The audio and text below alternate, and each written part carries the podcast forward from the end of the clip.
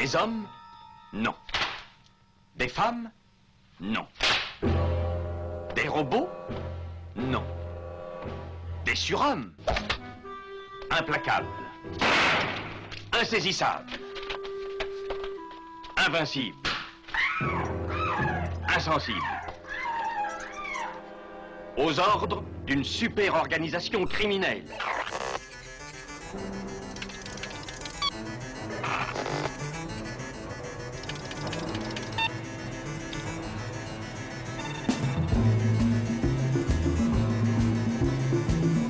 Rien n'est impossible pour... Culture prohibée.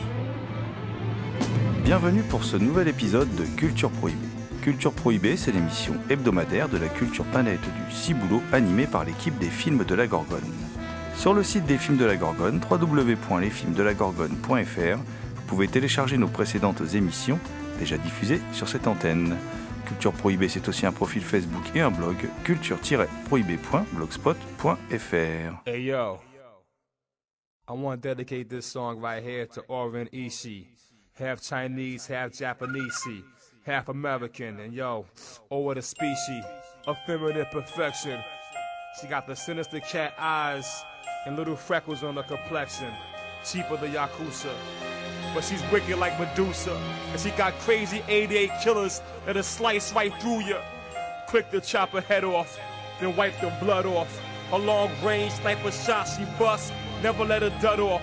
You got a minute to pray. Au sommaire aujourd'hui, une émission entièrement consacrée à un genre cinématographique qui a toujours fait débat, le Rape and Revenge. Et si nous abordons ce genre aujourd'hui, c'est surtout en raison de la ressortie chez ESC d'un des maîtres étalons de ce sous-genre, L'Ange de la Vengeance d'Abel Ferrara, dans une superbe copie. Et donc pour causer viol et vengeance, je suis accompagné aujourd'hui eh ben, d'un nouveau chroniqueur. euh, on va lui souhaiter la, la- la bienvenue, hein, euh, voilà, qui s'appelle Damien Demey. Alors Damien Demey, son- on, on va le surnommer la bête noire de Compiègne. Voilà, hein, euh, c'est un archéologue animal en quête de culture souterraine et oubliée. Et je lui souhaite bien le bonjour. Bonjour Damien. Salutations à toutes les entités consciences qui nous entendent. John Ferret, dit l'homme mystère, nous accompagne également. C'est un libraire fou qui vous invite à, à hanter l'indépendante librairie des signes compiègnoise, www.librairiedessignes.com. Hi John Bonjour à tous et à toutes. Enfin Thomas Roland, dit le loup-garou Picard, qui chaque nuit de pleine lune rédige de sanglants écrits pour la revue Griffe et le site cultureaupoint.com. Salut Thomas. Salut messieurs et bien évidemment, bonjour à toutes. Le Rap and. Revenge est donc cet étrange sous-genre cinématographique qui voit, dans la plupart des cas, une femme subir un ou plusieurs viols suivis d'une impitoyable vengeance de sa part ou de ses proches. Dans ce cas, on, on se rapproche plus du film d'auto-justice à l'image de la série Death Wish, un justicier dans la ville, ou de La dernière maison sur la gauche de Wes Craven.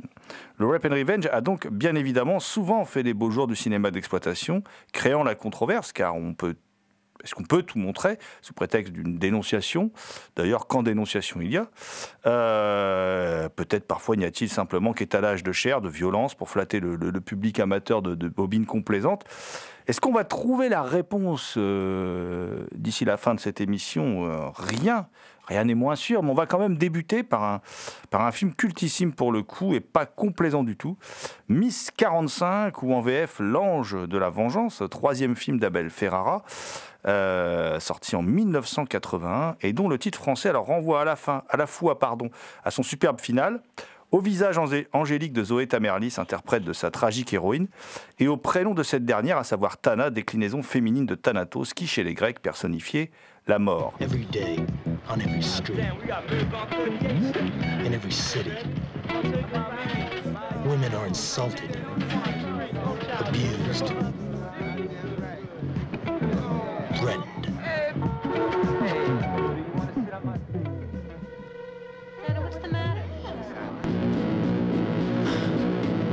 the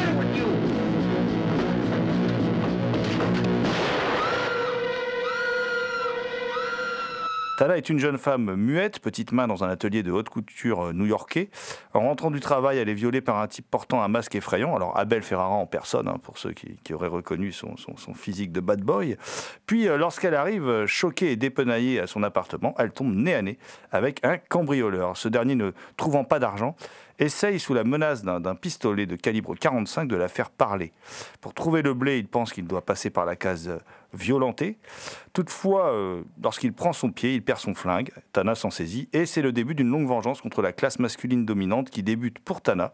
Une vengeance qui, prend la forme d'une descente aux enfers qui, je le sais, mon, mon cher Thomas, n'est pas sans t'enthousiasmer. Oui, pour moi, c'est le. Je pense que, enfin, à, mes yeux, c'est le meilleur film d'Abel Ferrara. Abel Ferrara, qui, à mon avis, a fait ses meilleurs films dans les années 70-80.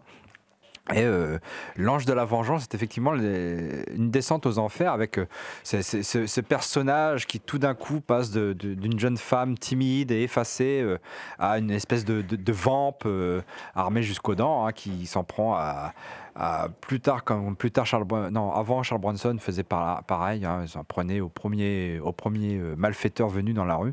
Et surtout je vois aussi c'est pas qu'un film de, rap and revenge. Euh, ça dépeint aussi un, New York, euh, un New York underground bien sûr, mais on peut aussi y voir quelque chose comme euh, un film de, de- home invasion, comme on dit, parce que quelque part, euh, ça- la descente aux enfers de cette femme, c'est que c'est qu'il y a un homme qui pénètre chez elle, alors qui pénètre aussi bien chez elle dans sa maison que, que elle en la violant. Et finalement, euh, euh, cette jeune femme qui déjà, on, la sentait timide et pas très à l'aise, euh, qui avait peu confiance en elle, finalement, chez elle, elle ne- n'est plus en sécurité. Son, son home, sweet home, n'est plus. D'ailleurs, c'est mis en évidence aussi par, par sa voisine qui est particulièrement intrusive, avec son chien qui, qui, vient, qui vient tout le temps chez elle, renifler, euh, je, on ne sait pas trop quoi. Enfin, il y a un cadavre quand même qui, qui est dans le coin. hein. Il y, a- il y a des trucs à manger dans le frigo. Ouais, il y a des trucs à manger dans le frigo. Euh, et puis cette, euh, cette voisine qui est quand même très maternelle, très intrusive, qui se mêle de tout, qui veut savoir ce qu'elle fait, où elle va, etc.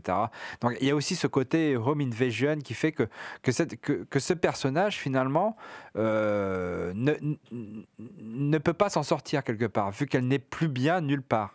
Mais il y a un truc euh, que j'ai trouvé euh, vraiment intéressant avec euh, L'Ange de la Vengeance, deux, trois points où j'ai été assez surpris, notamment à travers la nation. Je pensais, Jérôme, ton introduction avec Death Wish, parce que c'est pas totalement un hasard si on compare les deux films, notamment car L'un des titres qu'on peut trouver sur l'Ange de la Vengeance, c'est Miss euh, 45, qui est le nom de l'arme qu'elle utilise pour se venger à travers toute la jante masculine.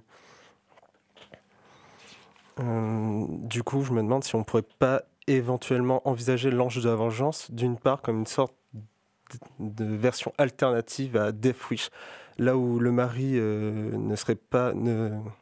Là où le mari ne ferait pas la vengeance, mais ce serait plutôt euh, sa femme et sa fille qui ont été agressées qui s'occuperaient euh, elles-mêmes de reprendre leur vie en main. Il y a aussi un côté fantastique, notamment à la fin avec cette, fête d'Halloween, où elle est euh, déguisée en, bonne sœur, qui, prend, dont le, titre français pour une fois est intelligent, il prend tout son sens avec, euh, cette scène. Et aussi, euh, c'est très ambigu par rapport à la religion, parce que quelque part, euh, euh, c'est une descente aux enfers aussi, mais est-ce que euh, y a quelque part, est-ce qu'il y a une image de rédemption ou pas Cette femme qui, qui euh, sous un habit religieux, tue un peu euh, tous les hommes qu'elle trouve dans la, fête? Oui, mais il y a, aussi, euh, moi, euh, je vois ça surtout, euh, alors l'ange de la vengeance, mais aussi par rapport à la femme euh, scorpion, où il y a toujours dans ce truc-là, en fait, une perte de la virginité, euh, quelle qu'elle soit. Et après, on a toujours, et c'est pour ça que moi j'adore ça, on a de l'empathie. Pour, euh, pour la victime et voire même de la jouissance pour sa vengeance. C'est-à-dire qu'on se dit, bah, disons, si ça m'arriverait, euh, qu'est-ce que je ferais Euh, Ah bah tiens, je me vengerais comme ça et tout ça. Et c'est vrai que ça, pour ça, ce film-là donne l'accès euh, à ça, à l'identification vraiment du personnage et dans la femelle scorpion, c'est vraiment ça, où il y, a, euh, y a un truc, une vengeance graphique en plus à la japonaise qui est, vachement belle. Et euh, ça flatte, des fois, on pourrait peut-être dire les bas instincts, ce, ce genre de film-là. Sur la série des Seijun Sazori, je vais y revenir parce que c'est pour moi des, des grands films, surtout le deuxième de la série qui pour moi est un, un chef-d'œuvre, hein, vraiment un film extraordinaire. Euh, sur le, le film de Ferrara, quand même, euh, euh, moi en le, en le revoyant, puisque ça faisait des années que je l'avais pas, pas revu, hein, bon, et, et j'ai été très surpris, alors déjà par sa, sa facture plastique, parce que c'est un beau film. Euh, la, la mise en scène est vraiment excellente, très très travaillée. Il y a une utilisation de la musique qui est d'une intelligence assez rare, hein, quand même, enfin d'une intelligence assez rare. Disons que les réalisateurs utilisaient mieux la musique auparavant, je trouve. Euh, Voilà. C'est-à-dire qu'aujourd'hui, il y a toujours beaucoup de musique, elle n'est pas toujours utilisée au bon moment dans, les films. Euh, mais là, je trouve qu'il y a une, utilisation de la musique euh, vraiment bien pensée. Et, puis il y a, comment dire, il y a des choses aussi. Il aborde des sujets de société qu'on aborde aujourd'hui. Par exemple, au début, on voit euh, ces, ces jeunes femmes sortir de, de l'atelier de couture et subir du harcèlement de rue, quelque chose qu'on n'appelait pas à l'époque du harcèlement de rue, mais qui est- on voit tous ces hommes un peu comme une sorte de une sorte d'entité unique masculine qui, qui, qui- qui vient euh, s'agglomérer comme ça autour des femmes et les regarder comme, euh, comme un paquet de chair qui, s'en euh, s'en va vers la- la- l'abattoir, quoi, euh, avec, avec des propos bon, qui grivois, euh, plus que déplacés quoi, pour certains. Et euh, c'est de la drague lourde et insistante, on va dire ça comme ça, voilà. Euh, et bon, j'imagine que ça tous les jours en allant et en revenant du, travail, bon, d'un moment, euh, bon, ça fatigue. Après, il y a, l'aspect aussi du film. Ce qui est intéressant, c'est que c'est un film.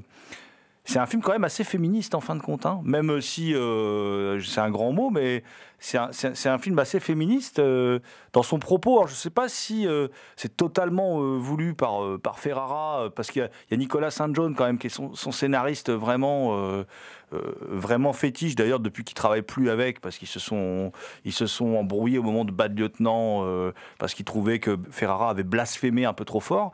Euh, depuis qu'il travaille plus avec, le cinéma de Ferrara, quand même, depuis Bad Lieutenant, a sérieusement périclité quand même.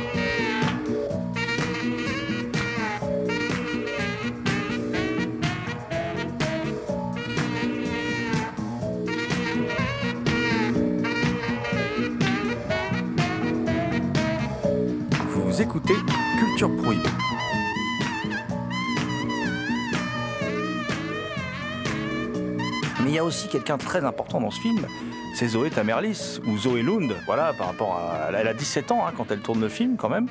Euh, et, Zoé Lund, c'est une activiste euh, féministe, c'est une...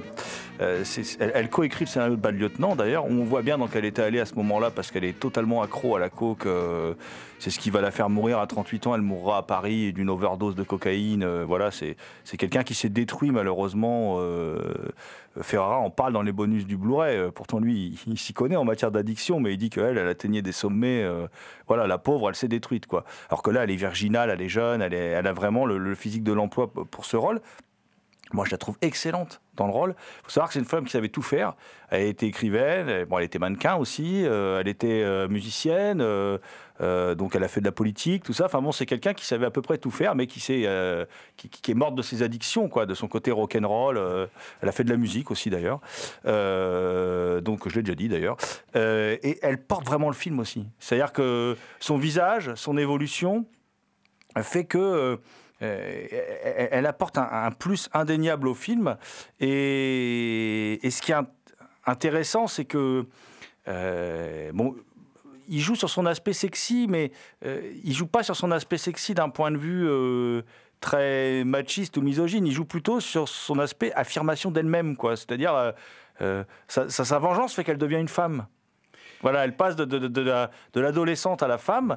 On le voit quand. Il y a cette scène incroyable où elle enchaîne plusieurs meurtres la même nuit, euh, avec différents symboles de la domination masculine. On a une sorte d'émir, euh, euh, voilà, riche à millions.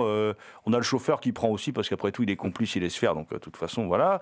On a. On- a aussi cette bande de loupards qui va venir à un moment dans une scène très très belle où il utilise parfaitement le décor Ferrara parce que quand même euh, c'est un sacré metteur en scène quoi Ferrara. Et- il utilise le décor avec une photo qui est incroyable. Euh, c'est énorme quoi. On se croirait dans les Warriors euh, de Walter Hill, sauf que là c'est les Warriors qui se font dessouder par par une femme très sexy, voilà, qui met en avant ses charmes, qui est habillée de manière à susciter l'in- l'intérêt des hommes pour les attirer dans son piège. hein. C'est une chasseuse. hein. Donc, et ça, c'est intéressant. Et malgré tout, malgré tout, elle est malade. hein, on le voit. Elle, euh, elle- à la fois, tout cela, elle le vit bien, ce que disait Thomas tout à l'heure. Mais euh, est-ce que c'est une rédemption ou pas On ne sait pas vraiment parce que euh, on voit bien qu'elle bascule dans la folie au moment où elle s'habille en nonne avant d'aller au bal. Euh, le bal tragique, pas à Colombay, mais bal tragique à New York. Euh, juste avant, quand elle s'habille en nonne, elle, elle, pas, porte pas l'habit complètement. Et donc, elle est un, peu, un peu dénudée, mais gentiment, hein, puisque c'est une jeune fille de 17 ans, donc euh, il, la filme pas nue. Hein, mais, euh, et elle a un côté très sexy, et en même temps, elle a un flingue à la main, et elle s'amuse à flinguer comme ça, comme si c'était devenu pour elle une sorte de jeu. Enfin, elle a clairement basculé dans quelque chose. En plus, à ce moment-là, nous, on croit qu'elle a, qu'elle a tué le chien qui arrêtait pas de gratter à sa porte et tout, euh, on découvrira qu'elle est beaucoup plus humaine que ça. En fait, elle préfère tuer les hommes que les animaux.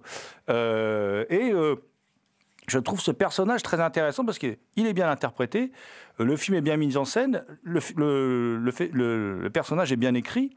Euh, c'est un tout petit film en plus, quoi. C'est, un film euh, fait pour, euh, voilà, c'est un film totalement indépendant, hein, qui a coûté quel- quelques centaines de milliers de dollars, même pas 200 000, je crois. Enfin bon, il en parle dans les bonus, je sais plus. Et c'est une œuvre, assez impérissable en fin de compte en la, en la revoyant. Alors, je serais pas aussi catégorique que Thomas pour dire c'est son meilleur film. Je ne sais pas. J'aime beaucoup King of New York, euh, Bad Lieutenant, tout ça. Mais en tout cas, c'est clairement un de ses meilleurs films.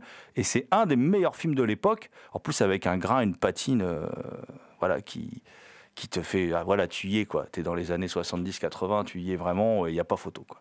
Ça, fait partie de ces mecs un peu comme Scorsese qui arrivent, euh, qui arrivent à nous faire ressentir l'époque réellement. C'est-à-dire qu'on on sent la fumée qui sort euh, du bitume, on sent tout ça. Et puis il y a un côté christique, hein, euh, comme le disait Thomas, l'ange de la vengeance. hein. C'est-à-dire que ça va, ça va au-delà de la vengeance, ça va à la, purification. On peut même peut-être y, voir ça. hein. C'est-à-dire qu'il y a, y a comme ça cet ange qui s'élève suite aux, atrocités qu'on a pu lui faire. Donc il y a, y a tout ça. Mais Ferrara et la religion, il y aurait de quoi faire aussi une émission là-dessus.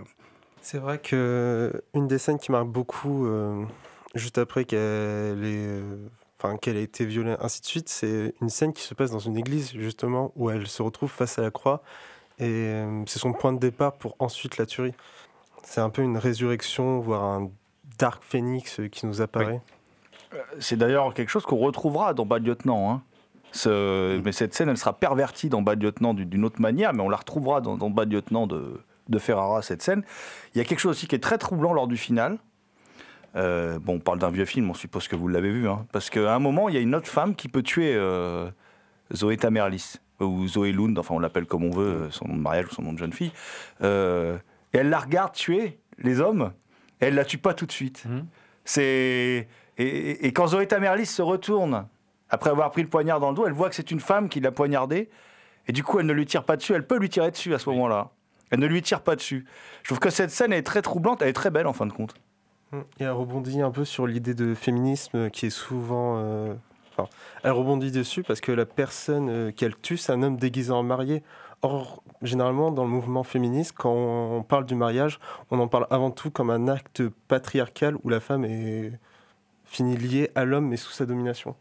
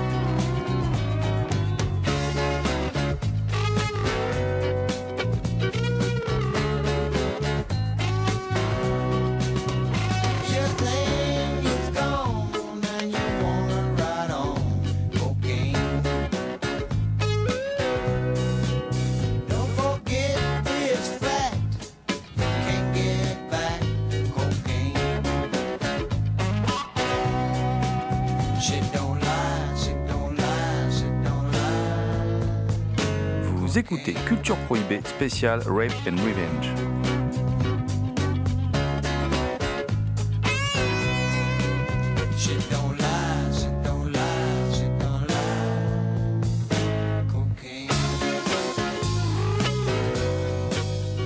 Je crois que notre ami Thomas a revu un classique du Rape and Revenge euh, qu'il qu'il n'a pas du tout aimé, j'ai l'impression. Euh, donc on va pouvoir en parler aussi parce que c'est un, film. Alors je parle pas de la source de Bergman qui est un peu le, premier Rape and Revenge de, l'histoire du cinéma. Euh, Bon, moi mais Bergman ça rigole pas quoi. Voilà et euh, qui sera remaké d'ailleurs hein, avec Wes Craven pour la dernière maison sur la gauche. Euh, je veux parler bien sûr de I Spit on Your Grave euh, de Merzarki. euh, qui est un film auquel je trouve des qualités, donc on, va peut-être pouvoir euh, échanger là-dessus. Oui, qui devait s'appeler Day of the Woman. Euh, c'est pas un film où c'est la fête, hein, c'est pas le 8 mars hein, non plus. hein. Enfin, le 8 mars, c'est pas non plus la fête, mais bon. Euh, ouais, euh, j'ai revu. Moi, moi, je trouve que le film, bon, il est intéressant et c'est pas un film inintéressant. Euh, mais je trouve que, moi, je trouve que le film, bon, ça se voit qu'il est fauché. Euh, je trouve que les cadres, ils sont moches. Euh, J'arrive pas à rentrer dans le film du tout. C'est le film raconte euh, l'histoire d'une d'une citadine qui décide de prendre une, une maison de campagne chez les Ploucs, hein. Euh, une maison bien retirée, euh, vraiment dans la forêt. Et elle fait venir, euh, se fait livrer ses courses euh, par l'handicapé du coin euh, qui livre à vélo, etc. Euh, elle passe chez le, chez le pompiste aussi, où ils ont des drôles de jeux avec un couteau. euh. euh, évidemment, elle est habillée, elle est courtement vêtue, et ce qui, ce, qui euh, euh, suscite quelque intérêt chez, chez ces messieurs. Alors évidemment, à un moment dans le film, elle se fait violer, et plutôt deux fois qu'une. Euh, bon, la scène de viol, elle est quand même assez éprouvante. C'est quand même bien crado, c'est quand même bien, c'est quand même bien violent, c'est très éprouvant. Puis surtout, euh, c'est vrai qu'il n'y a pas de musique, quoi. C'est pas, c'est pas du tout spectaculaire, c'est pas du tout euh, euh, rendu de façon à ce que ce soit agréable. En même temps, un viol, c'est pas agréable. hein. Donc, c'est vraiment un film assez éprouvant. Et moi, je trouve que il y a des problèmes de rythme. Le, cadre, l'image sont, sont pas très beaux. Bon, ce que je reproche au film, c'est essentiellement technique. hein. Euh, bon, par contre, il y a des passages qui me font bien rigoler. Moi, le coup de la baignoire, ça me fait bien rigoler. c'est pas, c'est pas maîtrise. Je sens pas la maîtrise. Je sens pas la maîtrise dans l'écriture. Je sens pas la maîtrise dans la réalisation. Je, je sens pas tout ça. À part quelques passages, dont la scène de viol, euh, la scène dans la baignoire, que bon, moi, c'est qui me fait rire, euh, la scène de pendaison. Mais la toute fin, on dirait qu'il sait pas comment terminer son film et puis ça part, à- si vous si je voulais dire, ça part à volo. C'est, c'est, euh, cette jeune fille qui se fait, euh, qui se fait violer, qui est, qui est la compagne hein, de, de, de Merzarki, vous ne pouvez pas, pas être son, mieux pas être son compagnon, parce vous fait tourner des trucs assez horribles quand même, parce que c'est vrai que les scènes de viol sont très éprouvantes. euh, euh, vraiment horrible. Il y a un truc avec une bouteille aussi. Enfin bon, c'est assez, c'est assez dégueulasse. euh, voilà. Euh, faut dire les choses euh, telles quelles, hein, pas employer d'euphémisme tout le temps. Mais par contre, c'est Camille Keaton qui interprète ce rôle. Je trouve que c'est pas une mauvaise actrice. C'est elle qui jouait Solange dans Mais qu'avez-vous fait à Solange, le grand classique de, Massimo Dallamano, le grand classique du, du Giallo. C'était elle, cette petite fille, voilà, qui, avait été, euh, dire, euh, maltraitée par une faiseuse d'ange hein, dans, le Giallo de, de, Dallamano. Et euh, là, elle a, aussi ce côté, elle a aussi ce côté innocent, cette fraîcheur. Elle, vient pour euh, vivre reclus, en fait, euh, recluse, pardon, pour euh, se consacrer un peu, se reposer, voilà, se, consacrer à elle-même.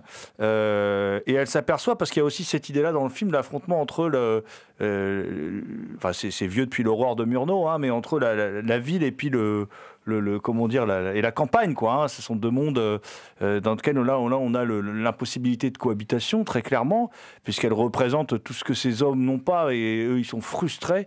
Euh, et puis. il y, a, quand même quelque chose d'intéressant à savoir, c'est que Merzarki, il a l'idée du film. c'est un film pulsion pour lui en fait. C'est-à-dire que lui, il, se balade. Alors, il, venait de faire une partie de tennis avec des amis, un ami, euh, et puis, euh, et puis comment dire, euh, en rentrant sur le chemin, ils ont trouvé euh, une jeune fille. euh, euh, qui venait de se faire violer, il a été complètement traumatisé, il l'a emmené au commissariat, euh, parce qu'au départ elle voulait pas porter plainte, il l'a emmené porter plainte, tout ça. Et c'est quelque chose qui l'a traumatisé, l'état dans lequel était cette je- jeune femme, tout ça. Et euh, c'est à partir de là qu'il a décidé de, faire le film, et le film l'a clairement dépassé. C'est-à-dire que lui, c'est un, je crois qu'il est israélien, il me semble, Merzarki, hein, c'est un petit, c'est un petit, un, petit réalisateur euh, euh, complètement méconnu, euh, et, puis le film va devenir l'objet d'un culte parce qu'il y a eu des suites, il y a eu des remakes. D'ailleurs, aujourd'hui, je crois qu'il vient de retourner un remake, Merzarki lui-même, ou la, suite directe à son film. Il paraît que c'est pas terrible d'ailleurs, avec Camille Keaton qu'on retrouverait. Bon, je l'ai pas vu au moment où on enregistre cette émission, mais c'est un film qui va, qui va déclencher un véritable culte, et une fois de plus, euh, on se rend compte que ça s'appelait œil pour œil d'ailleurs en, VHS. Je me rappelle la, quête pendant des années de cette VHS que j'avais trouvée euh, la nuit à la braderie de Lille dans un. Dans, un- dans une remorque d'un- d'un d'un vidéoclub qui se débarrassait de tous. C'était une cassette VIP. Attends, les, souvenirs reviennent. Et euh, le, le film avait. comment dire. Étonnamment est passé à la postérité dans le genre Rap and Revenge, alors que bon, il y en a d'autres. hein. On, a, parlé de la dernière maison sur la gauche, tout ça. Et c'est effectivement pas le meilleur artistiquement, mais son côté naturaliste et tout, il renforce aussi euh, son propos, je trouve. Voilà, c'est vraiment, pour moi, c'est un film coup de poing, c'est un uppercut, c'est quelque chose qu'on prend. C'est un film qu'on n'a pas du tout envie de revoir euh, spécialement une fois qu'on l'a vu. Euh, et je trouve que c'est un film qui a marqué son époque, mais et qui, comme le Ferrara, brasse d'autres thématiques, en fin de compte, qu'on retrouvait aussi dans Délivrance, qu'on retrouvait aussi, c'est-à-dire l'affrontement, là, euh, euh, ville-campagne, et puis euh, d'autres thématiques aussi, ceux qui ont la culture, ceux qui ne l'ont pas, puisque cette femme, elle est cultivée, eux, ils n'ont pas la même culture, c'est pas qu'ils sont pas cultivés, mais ils n'ont pas la même culture. Enfin bon, c'est, la cohabitation se révèle impossible, et c'est des thématiques qui, qui, qui, comment dire, qui, qui irriguent l'ensemble du cinéma de genre depuis toujours. Et en fait, les meilleurs films de Rap and Revenge, c'est parce qu'ils parlent d'autre chose.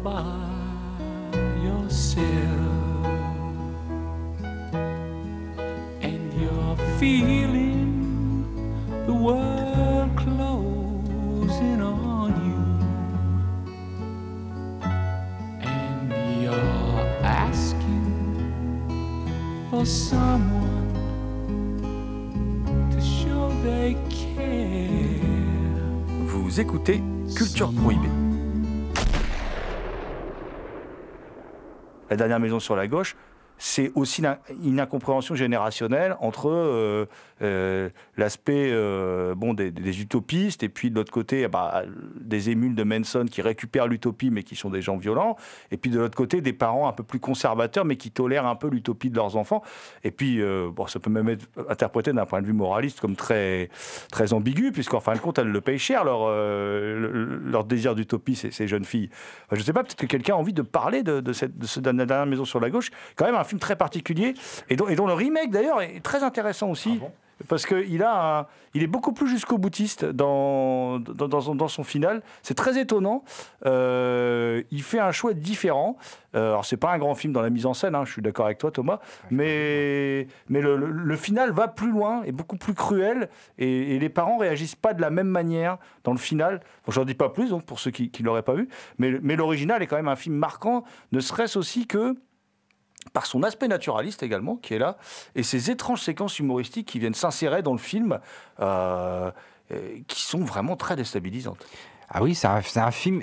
Effectivement, les scènes humoristiques euh, déstabilisent beaucoup, mais euh, je mets ça aussi en parallèle avec le choix qu'il fait l'utilisation de la musique, qui est très en contrepoint avec les images qu'il montre, les images de, de, de viol les images euh, d'exécution, parce que ce sont des exécutions, ils, exécutent les deux jeunes femmes, ni plus ni moins, hein, euh, qui sont quand même aussi, là aussi, très choquantes, dans, un autre genre que euh, I Spit on Your Grave, mais c'est aussi très choquant. Il y a notamment euh, ce passage qui pour moi est le plus choquant, c'est euh, cette jeune femme qui vient de se faire violer là, et puis qui se, qui se met dans un coin, qui se met à prier. Et là, elle sait, on, sait qu'elle a compris qu'elle va mourir. Enfin, c'est pas, c'est pas comme si elle l'avait pas compris avant, mais là, on sait qu'elle a compris qu'elle va mourir. Il y a, il y a- dans, dans cette scène, il y a quelque chose qui moi me, me, me choque euh, plus que le reste du film. Après, il y a ce- cette façon qu'elle a d'aller dans l'eau, etc.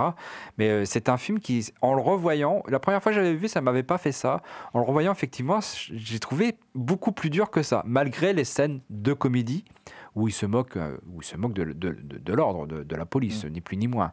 Euh, mais c'est vrai qu'il y a un film, euh, que ce film est, est très étrange par ses différences de tonalité. euh, on sent qu'il a été fait avec peu, avec peu de moyens. hein. Il y a, il y a Cunningham, il y a Steve Miner, il y a, tout, il y a, il y a toute cette clique-là dans, à un moment, à un autre de la- de la- de la production du film. Et puis il y, a cette, il y a cette fin assez étrange où justement ses parents sont effectivement très conservateurs, mais plutôt que de se venger d'un seul coup en, est- en tuant euh, les gens dans leur lit, eh ben, ils, ils- quand même, ils sont quand même vachement pervers, quoi. Le père, quand même, il, il- il élabore toute une stratégie, des pièges. euh, on, on dirait qu'il se croit au Vietnam. Peut-être qu'il en vient d'ailleurs. hein. Euh, on, on dirait qu'il se croit au Vietnam. Et puis, alors, je crois que la, je crois que la plus perverse, c'est la mère. hein, avec euh, l'un des mecs. euh. Je trouve que le film va quand même bien loin. Alors, du coup, à ce que tu me dis, je, suis curieux de voir euh, le fameux remake que moi je n'ai jamais vu. Hein, j'ai jamais, j'ai jamais pris la peine de, voir le, remake de ce film-là. Mais effectivement, le premier Wes Craven. je, le revois à la hausse avec cette seconde ou troisième vision, je ne sais plus, qui est un film beaucoup plus malaisant que le souvenir que j'en avais. Quoi. Et puis même que la, la, vengeance va, va créer en fait des gens euh, qui vont être encore plus sadiques que ce qu'étaient leurs bourreaux. Et c'est ça qui est incroyable dans ce film-là. C'est-à-dire que le- les rôles changent, quoi. C'est-à-dire d'un père ou d'une mère euh, bienveillant, euh, bah, ils vont trouver leur propre monstre et ça va s'exprimer à la fin d'une manière encore plus éclatante. Donc, euh, comme disait Jérôme, c'est vrai que ça va au-delà de, la, de la revanche pure et dure.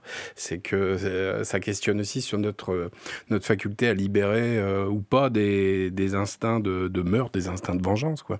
Donc là, le discours était aussi assez intéressant là-dessus et très bien montré dans le, dans le film de Wes Craven. C'est-à-dire qu'à la fin, qui sont vraiment les bourreaux là-dedans? C'est-à-dire que le mal que l'on nous fait, est-ce qu'on est capable de le reproduire euh, x 10 Oui, alors justement, ça rejoint un peu les discours de I Spit on Your Grave, les différences entre ville et ruralité. Et là, euh, justement, les assassins de The Last House on the Left, ce sont, ils sont, ce sont des brutes. Ils réfléchissent pas, ils tuent comme ça. Alors que euh, il y a la différence de culture et ils sont cultivés, euh, les, les parents. Et donc, ils élaborent des choses beaucoup plus raffinées. Bah, Un peu, un peu aussi comme dans les. Alors, qui n'est pas un Rap and Revenge, mais où on peut voir ça, c'est dans Les Chiens de Paille, où Dustin Hoffman Mhm. va carrément penser à une vengeance de mathématicien comme il l'est, quoi. Mhm. C'est-à-dire qu'il va pas se venger d'une d'une manière euh, totalement normale. Mais bon, là, c'est la grosse ellipse. hein. Ah, on, peut, on peut classer les, les- on peut rattacher les chiens de paille, c'est un genre mouvant hein, au Rape and Revenge, hein, euh, même si le, le- le viol est l'un des plus ambigus de, de l'histoire du, du- du cinéma. Euh, sur, sur- Craven, euh, il y a aussi un discours de classe qui est clair, enfin, qui est clair dans toute sa filmographie d'ailleurs. hein, et quand il fait la, la dernière maison sur la gauche, alors c'est son premier film, son deuxième film c'est le porno dont je parlais tout à l'heure, The Fireworks Woman en 75. Et disons que il fait juste après ce porno qui est quand même assez confidentiel, hein, qui tourne parce que là ça fait trois ans qu'il n'a pas tourné, il faut, bien manger. Il fait La colline à des yeux en 77. Et, et c'est pareil, on retrouve dans La colline à des yeux que moi je trouve extraordinaire. hein. Moi c'est un de mes films préférés de, de Craven. Euh, je trouve vraiment flippant, je le revois toujours avec autant de plaisir. Et je, trouve qu'on retrouve bien cette idée de la fin des idéaux et ce discours de classe. Il y a vraiment une notion de... Ça le travaille vachement, la, la- la- la fin des, des- des idéaux, euh, Craven. C'est quelque chose qu'on retrouve, l'affrontement contre la barbarie, mais aussi dans les lieux qu'il choisit de filmer, euh, qui font écho à l'homme qui tue à Liberty Valence de John Ford dans, dans, dans, la, le, euh, dans La colline à des yeux, au final. hein.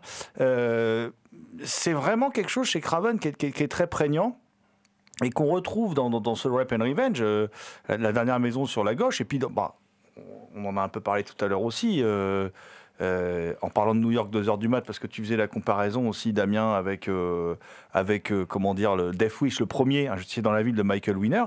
Euh, Il y a aussi ça, je trouve, un peu dans le, euh, cet aspect euh, euh, maladie euh, du corps social qui se gangrène et tout ça et tout, et du corps du coup qui se gangrène, qu'on trouve chez Craven. Parce que bon, euh, son Jupiter, son Pluton et tout ça, bon, euh, c'est quand même des corps bon, dont un acteur est touché d'acromégalie, Michael Berryman d'ailleurs, qui lui donne cette tronche incroyable. Pas besoin de maquillage, lui il coûte pas cher, euh, voilà. Et, euh, et, et tu retrouves ça donc dans le Death Wish comme dans le euh, comme dans l'Ange de la Vengeance dont on parlait tout à l'heure, puisque on voit bien qu'elle, après son, son premier meurtre, elle est malade, elle vomit. Scène qu'on a également dans Death Wish.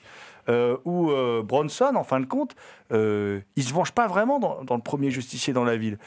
Le film est beaucoup plus, ah, beaucoup plus réussi que les autres. euh, voilà, il est peut-être moins fun, mais il est plus réussi que les autres de, la série, dans le sens où il a un discours beaucoup plus, euh, complexe qu'il, n'y paraît au premier regard. Bon, euh, la première fois qu'il va tuer un brigand, il, en vomit toutes ses tripes.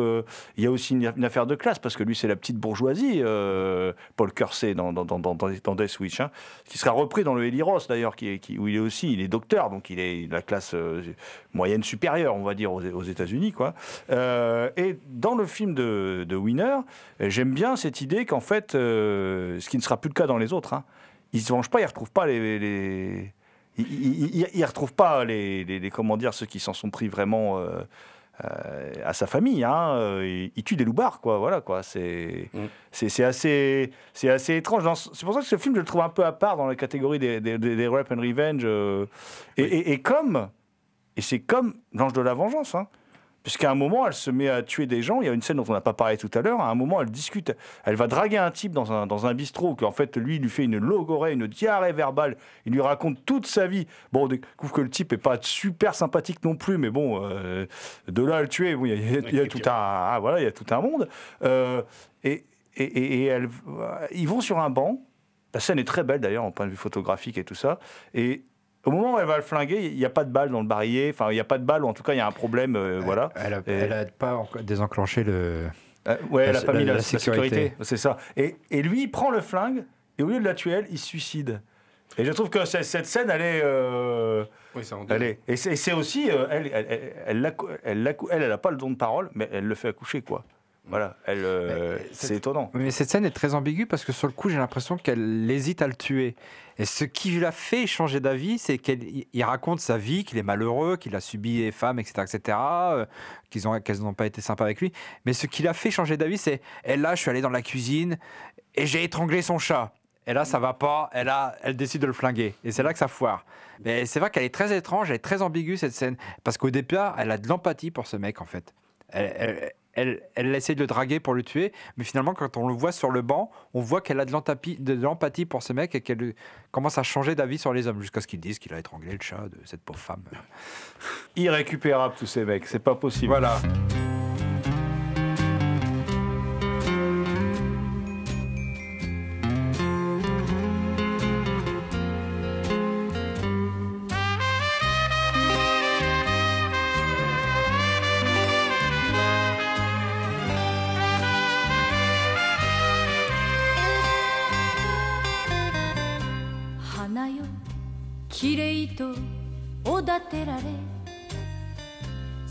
咲いてみせればすぐ散らされる」「バカなバカなバカな女の恨み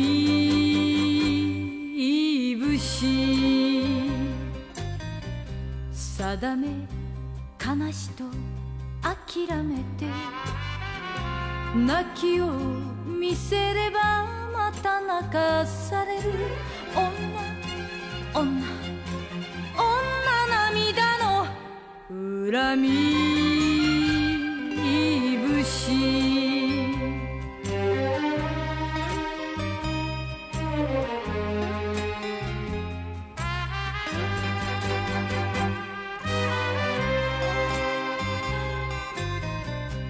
憎い悔しい許せない。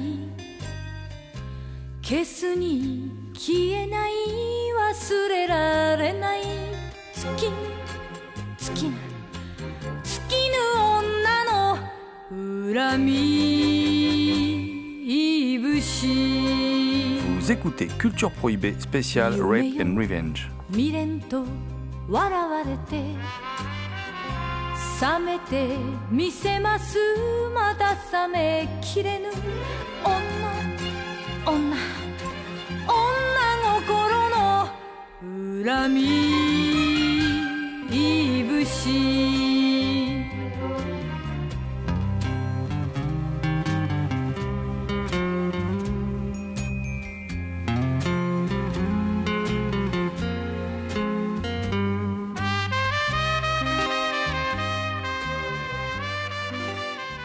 a une petite série dont je voulais parler parce qu'on a un peu abordé tout à l'heure. C'est la série des, des Joshu euh, Sazo- Sazori, de la Female Scorpion, la femme scorpion, euh, qui a été tournée en fin de compte, enfin la, série originelle sur un, temps assez rapide, hein, entre 72 et 73, ils nous ont quand même fait quatre films. Euh, et c'est une série qui met en scène euh, euh, la belle Nami, euh, interprétée par Meiko Kaji. Et donc, dans La femme scorpion, elle est prise d'un jeune flic ambitieux qui, qui se sert d'elle comme appât. Il la livre en pâture à une bande de yakuza qui la viole. Trahi et blessée au plus profond de sa chair par celui à qui elle a quand même donné sa, sa virginité, Nami, ivre de vengeance, devient Matsu, la femme scorpion. Voilà, change de nom. Et ce ne sont pas les barreaux d'une prison qui l'arrêteront. Et oui, c'est la première réalisation de, Shunya Ito, euh, ancien assistant du maître des films sadomaso Teruo Ishii, hein, l'auteur de, Femmes criminelles pour les, connaisseurs. Euh, c'est une adaptation d'un manga de, Toru Shinohara et c'est le premier film d'une série de six. Il y a eu à peu près autant de dérivés, dont Sazori, la femme scorpion en 2008, de Joma, qui doit être le, dernier, je crois. Et euh, la femme scorpion en 72 donc, débute par un plan du, du drapeau japonais, un point rouge sur fond blanc, tel le dans, lequel, dans lequel Matsu se fait prendre sa, sa- virginité. Alors cette image représentative d'une phallocratie japonaise exacerbée annonce un film vraiment férocement anti-masculin. Euh, on se retrouve tout à coup sous ce drapeau nippon, on est dans une cour, c'est la cour d'une prison, et tous les, tout le personnel est là pour assister au couronnement de leur chef, qui, est- récompensé pour être un, super gardien de prison, enfin le, patron de la prison la mieux tenue euh, du Japon. Et là, malheur de malheur, la sirène retentit, le certificat de supermaton s'envole, tout le monde le piétine, tous les matraqueurs l'écrasent, parce que Matsu, en compagnie d'une co-détenue, vient une nouvelle fois de s'évader, parce que, comme dans tous les grands films de, de Rape and Revenge, euh, ce film-là mélange à la fois le whip, le woman in prison, c'est les, les films de femmes en prison, et le Rape and Revenge. Alors si Matsu veut mener à bien sa vindicte, et oui, effectivement, elle doit euh, d'abord échapper au responsable de cette prison, qui est campé, par Fumio Watanabe, qui est un acteur un peu survolté, hein, et lui voue une, haine féroce, euh, et... parce qu'il la considère comme la bête noire de son établissement, en fin de compte. hein, euh, Et, et- et le, le- elle est assez mutique d'ailleurs, un peu comme le personnage de, l'ange de la vengeance, bien qu'elle soit douée de, de paroles. Et donc tout de suite, le spectateur prend, prend position pour elle, puisqu'on voit toute une bande de mongoloïdes armés jusqu'aux dents, qui lâchent les chiens sur deux jeunes femmes sans défense, qui sont juste en train de courir pour, pour, pour s'évader. Et donc, euh, bah, dès qu'elle apparaît, euh, Meiko Kaji, elle crève l'écran, hein, ça c'est clair. Elle tue à coups de bâton un chien lancé à ses trousses, fait boire la tasse à un gardien armé d'une carabine. Et puis le meilleur est à venir, elle est reprise par les gardes, et là elle fixe droit dans les yeux celui qui lui assène des coups de pied, comme si elle ne sentait absolument pas la douleur. Euh, elle le regarde avec euh, vraiment une grande, euh, comment dire, une grande violence. hein. C'est un bloc de granit. Et c'est un tout petit bout de femme en plus, donc l'actrice est vraiment géniale. D'ailleurs, c'est une grande actrice, elle a été multi-récompensée tout au long de sa carrière, tout ça. Euh, en plus, elle a, elle a une forme de beauté assez rare, puisqu'elle a un corps, un visage qui sont sculptés pour le cinéma, un peu comme Barbara Steele, ou voilà. C'est des visages, un peu comme Céline Salette dans les actrices françaises d'aujourd'hui, c'est des visages qui prennent bien la lumière, c'est-à-dire des, c'est- qui est très particulier. Bah, on peut pas l'oublier, quoi. Voilà, c'est ça. C'est- Dès qu'on a vu le film. euh, Et euh, en plus, c'est une bonne chanteuse. C'est elle qui chante les chansons qu'on retrouve d'ailleurs dans les bandes originales de Kill Bill euh, euh, 1 et 2. Et là, euh, ensuite. Euh, dans ce film, elle devient une star. hein. D'ailleurs, euh, par la suite, elle choisira euh, plutôt ses réalisateurs. Elle refusera d'apparaître déshabillée à l'écran. C'est la seule fois là où on peut, enfin une des rares fois où on peut la voir dé- déshabillée à l'écran. Et durant le, générique, qu'aurait pu là pour le coup germer dans la tête de Teruo Ishii. hein. Le, le film débute, euh, ensuite il y a un générique, hein, dans lequel on voit toutes les prisonnières contraintes d'emprunter des portiques. Comme ça, les, y a- elles sont toutes nues en fait, elles passent sur des potences métalliques. Et comme ça, les matons libidineux peuvent les examiner sous toutes les coutures. On ne sait jamais des fois qu'elles planquent des trucs euh, voilà, dans des endroits euh, euh, que la morale euh, m'interdit de, nommer. tolère. Voilà. euh, ah, bon, évidemment, quand on voit cet échafaudage improbable, euh, on devine qu'on va pas voir un film traditionnel. hein. On est bien dans les films tarés japonais, euh, comme on adore, euh, qui mixent euh, le whip, le rap and revenge. Il y a l'esthétique pop de Fukasaku aussi, qui, est- qui est clairement présente. Shunya Ito, très bon réalisateur, qui a fait très peu de films, en fait, une petite dizaine. hein. Aligne les séquences d'anthologie. Hein, nimbée d'une lumière bleutée, alors Nami est punie, du coup, elle est enchaînée. Elle est violée, elle est tabassée. euh, on la voit violée, tabassée par des yakuza. euh, le tout filmé du dessous, du- du- à travers un plancher, euh, comme, euh, comme Hitchcock dans The Lodger. hein, voilà. et, et puis en 26 quand même, hein, rappelons-le. Ou comme même un peu comme Fulci dans Perversion Story d'ailleurs. Euh, et donc, puis le décor en arrière-plan pivote et nous dévoile la cupidité de l'homme qu'elle aimait. C'est-à-dire que les mecs, quand même, c'est des petites séries B, mais ils construisaient des décors comme ça. Il y a beaucoup de scènes aussi devant des décors peints qui sont, qui sont assez incroyables. Et puis là, il y a une ellipse visuelle. On voit Matsu, qui, qui est comme la mariée était en noir, comme Jeanne Moreau euh, chez Truffaut, qui, est drapée dans une cape ébène et puis qui, qui attend celui qui l'a trahi à la sortie du commissariat. Elle essaye de le tuer. C'est comme ça qu'elle va se retrouver donc en prison et qu'elle va ensuite euh, tenter de, de s'évader.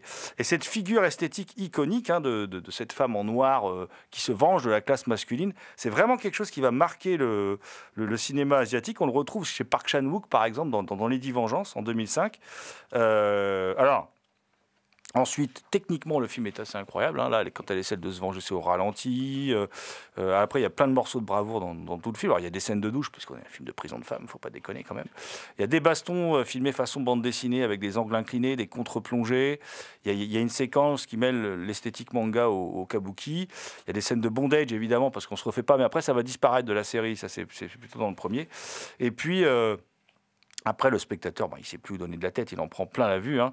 Euh, c'est beau, c'est bien écrit, c'est de la série B, c'est de l'exploitation, mais en même temps, ça raconte autre chose.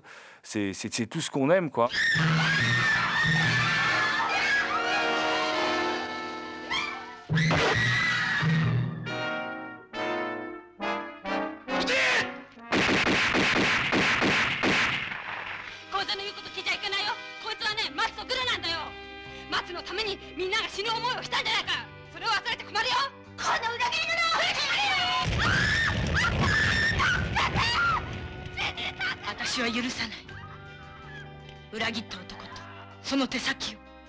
Écoutez Culture Prohibée.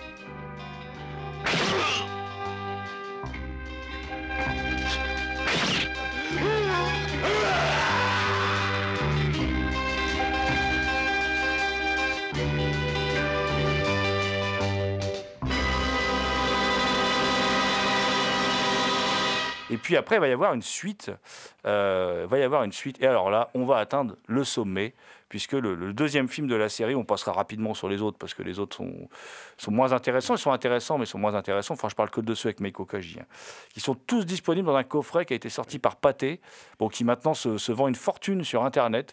Donc, euh, je ne vous dirai pas où j'habite, vous allez venir me cambrioler sinon, mais en tout cas, c'est.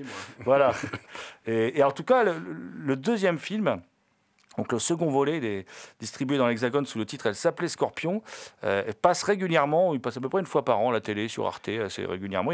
On l'avait découvert grâce à Jean-Pierre Dionnet, auquel on, on rend hommage, qu'il avait passé dans son cinéma de quartier. On y retrouve Matsu, enfermée et toujours persécutée par le même gardien-chef. Elle réussit avec six autres détenus à s'évader. Commence alors une longue traque doublée d'une quête initiatique pour ces gueuses perdues dans une société nippone ultra misogyne. Alors je n'ai pas peur de le dire, pour moi c'est un chef-d'œuvre, c'est tourné à un rythme frénétique. La même année que le premier Female Scorpion, ils sont tournés tous les deux la même année. hein. C'est un pur joyau du cinéma d'exploitation. Euh, L'introduction elle est faite de zooms contraires qui se croisent pour finir sur le visage de Matsu, qui est ficelé, bâillonné comme Betty Page, et elle lime à la force de la mâchoire une cuillère à café. Voilà, alors qu'elle est complètement, euh, complètement, euh, comment dire, euh, Enchaînée. enchaînée, voilà. Euh, elle est totalement bluffante. Elle lance ensuite un regard tétanisant à la caméra. Là, le, le- le spectateur dit, oh, elle n'a pas changé, c'est toujours la même. Elle va tous les défoncer. Évidemment, bah, la cuillère va devenir une arme parce qu'elle arrive à la limer. Elle en fait une sorte de couteau à l'extrémité, en fait, et elle, va tenter de crever le dernier œil valide du, du- du- du maton en chef, hein, voilà, euh, devant l'ensemble des détenus et gardiens réunis pour la visite d'un galonné venu une fois de plus féliciter Watanabe euh, pour l'excellente tenue de son pénitencier. Alors évidemment, lui, il va pas bien le prendre, hein, euh, surtout qu'il est assez sadique. Et euh, pourtant, elle vient de faire une année de militaire, mais rien ne la calme, hein, ça, il n'y a pas possible. hein. Donc, euh, le haut gradé qui était venu le récompenser euh, est, terri- est terrifié, donc il surine dessus. Euh, tout un symbole hein, de la déliquescence, de la, virilité euh, japonaise. S'ensuit, il y a une séquence quasiment à la Fellini hein, qui, arrive, où la fanfare des détenus décide de se joindre à la fête. Comme ça, il y a une fanfare qui arrive. On se croirait vraiment là chez l'Italien. Ensuite, on utilise à nouveau les procédés de manga. Il y a des plans fixes par moment, l'image se bloque. Enfin, on est dans un truc euh, totalement hallucinant. Euh, et puis, le film, tout à coup, va prendre un rythme beaucoup plus lancinant. Il va être beaucoup moins. euh, ça reste de l'exploitation, mais il- va être beaucoup moins, comment dire, rapide, énergique que, le précédent, même s'il se passe toujours quelque chose. Il va même se permettre par moment d'être muet, le film. Pendant de longs instants, le, film, il y, a, plein de scènes muettes. Euh, et puis, il est plus intelligemment fait. Les séquences de torture, c'est beaucoup mieux intégré. euh, Parce que là, ce sont des travaux forcés, donc on échappe à la gratuité dont faisait parfois preuve le, premier opus. Euh, il y a des belles idées. Par exemple, les détenus, on leur demande sans cesse de creuser des trous pour s'enterrer elles-mêmes. Euh, Est-ce que c'est pas la société nippone là, touchée par une sorte de génisme castrateur de ses dirigeants mâles qui veut enterrer en fait sa jante euh, féminine?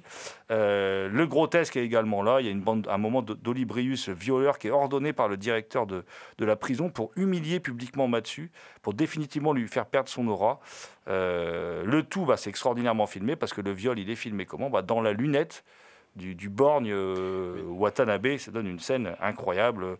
Et puis derrière, elle le regarde, il y a un duel de regards, on se croirait dans, dans un western spaghetti. Enfin, c'est, vraiment fort, quoi. Euh, Et évidemment, le film va vite s'aventurer hors les murs parce qu'il y a tout un groupe de, de- de prisonniers qui va, qui va aller hors, les murs. Et alors là, on, va, euh, on va découvrir. Alors les détenus vont d'abord se confronter à leurs propres démons parce que ce ne sont pas des enfants de cœur, elles ne sont pas en prison par hasard. Hein. Qui ont fait des choses vraiment horribles. Puis après, elles vont se retrouver confrontées à la société hyper machiste et euh, elles vont être traquées, évidemment. Euh, et cette traque va prendre une sorte de, de forme de rédemption pour ces, pour ces femmes.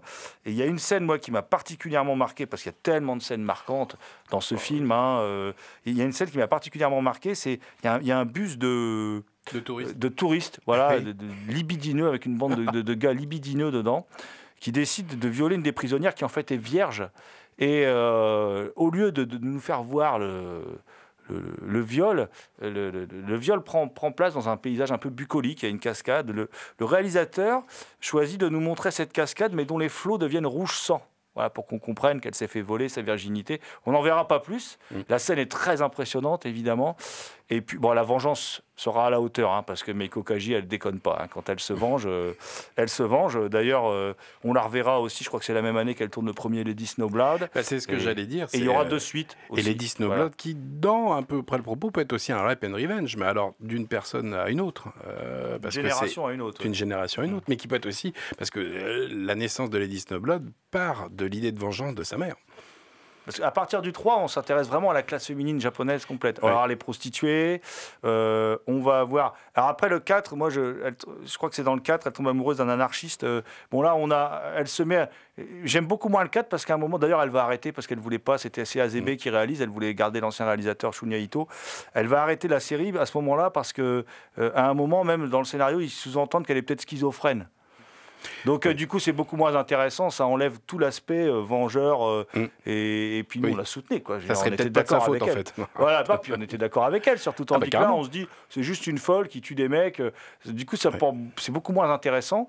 C'est bête parce que pour une fois ils allaient politiser un peu plus le truc avec le personnage d'anarchiste. Bah, ça allait devenir encore une fois une vraie icône, à l'image même d'une replay ou, ou quoi que ce soit. C'est-à-dire que ça, ça devient vraiment une, une figure vengeresse féminine. finalement, c'est- euh, finalement, c'est qu'une hystérique. Ah, que finalement, c'est qu'une hystérique. Alors, donc vous avez compris, il vaut mieux s'en tenir aux, aux- aux trois premiers films euh, qui sont vraiment bien et le deuxième est un chef-d'œuvre euh, vraiment euh, extraordinaire. Euh, voilà, que je vous conseille euh, de voir, de revoir. Si vous l'avez pas vu, vous allez prendre une claque euh, monumentale. Bah, monumental, euh, monumental parce que en fait, c'était à ce moment-là, le cinéma japonais, c'était un formidable terrain d'expérimentation. C'est-à-dire qu'on essayait tout. Puis il y a toujours eu cette, sacrée influence du, du cinéma italien chez les Japonais pour le western spaghetti, pour ceci ou cela. Et c'est vrai que tous ces films de ces années-là sont des fou- beaucoup de fois des, hommages au, western spaghetti, voire même des fois au giallo, hein, parce que j'ai souvenir de certains réalisateurs où il y avait un petit côté gialesque dans, dans leur production. Et puis bah, là, on touche vraiment à la pop culture, on touche à, l'expérimentation, au cadrage.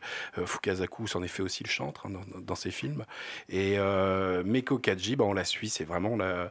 C'est comme je dis, on ressent encore une fois toute l'empathie. Et là, la jouissance de la vengeance est, multipliée par 10 parce que les Japonais ont, ce truc de, mettre du fun dans la vengeance. quoi. C'est-à-dire que c'est pas une vengeance froide à, à ce qu'on a parlé, c'est une vengeance euh, colorée, euh, joyeuse, sadique, comme il faut.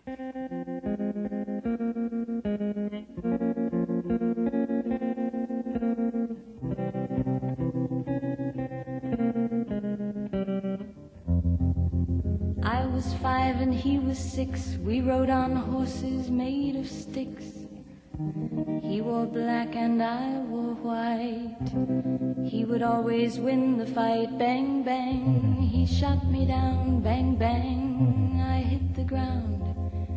Bang, bang. That awful sound. Bang, bang. My baby shot me down.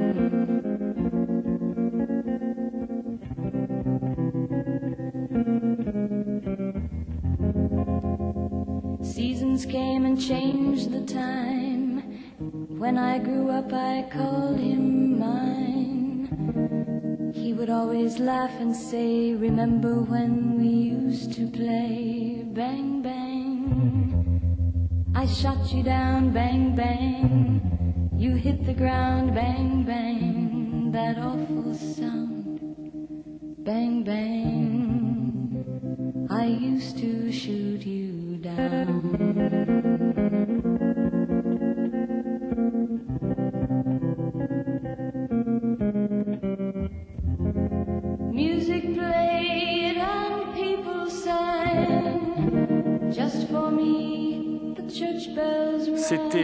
Culture Prohibée, une émission réalisée en partenariat avec les films de la Gorgone, www.lesfilmsdelagorgone.fr. Toutes les réponses à vos questions sont sur le profil Facebook et le blog de l'émission culture-prohibée.blogspot.fr. Culture Prohibée est disponible en balado-diffusion sur Deezer, PodCloud et Spotify. Culture Prohibée était une émission préparée et animée par votre serviteur Jérôme Potier, dit La Gorgone, assisté pour la programmation musicale d'Alexis, dit Admiral Lee.